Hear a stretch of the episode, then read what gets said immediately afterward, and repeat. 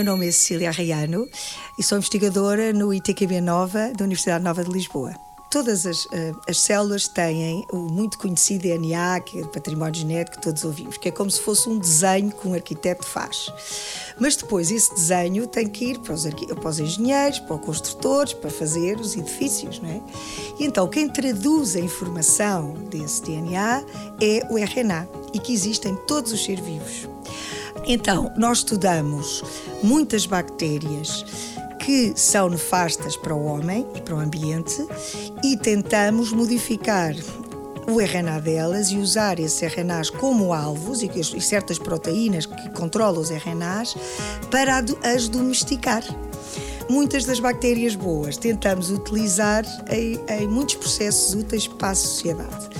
Um deles foi um projeto europeu que tivemos, eh, que temos tido recentemente, que se chama Empower Putida, que usamos uma bactéria do ambiente que não eh, de forma nenhuma é patogénica, que se chama eh, Pseudomonas putida, e utilizámos-la porque ela é capaz de crescer em todos os ambientes mais difíceis, ambientes poluídos, ambientes com petróleos, ambientes e como estão habituadas a crescer nesses ambientes, podem produzir também de uma forma biológica componentes químicos.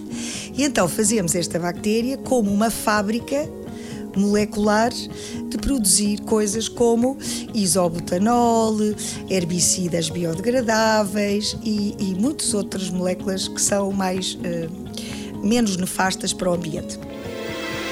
90 Segundos de Ciência é uma produção conjunta da Antena 1, ITQB e FCSH da Universidade Nova de Lisboa, com o apoio da Nova Artis e Santander Universidades.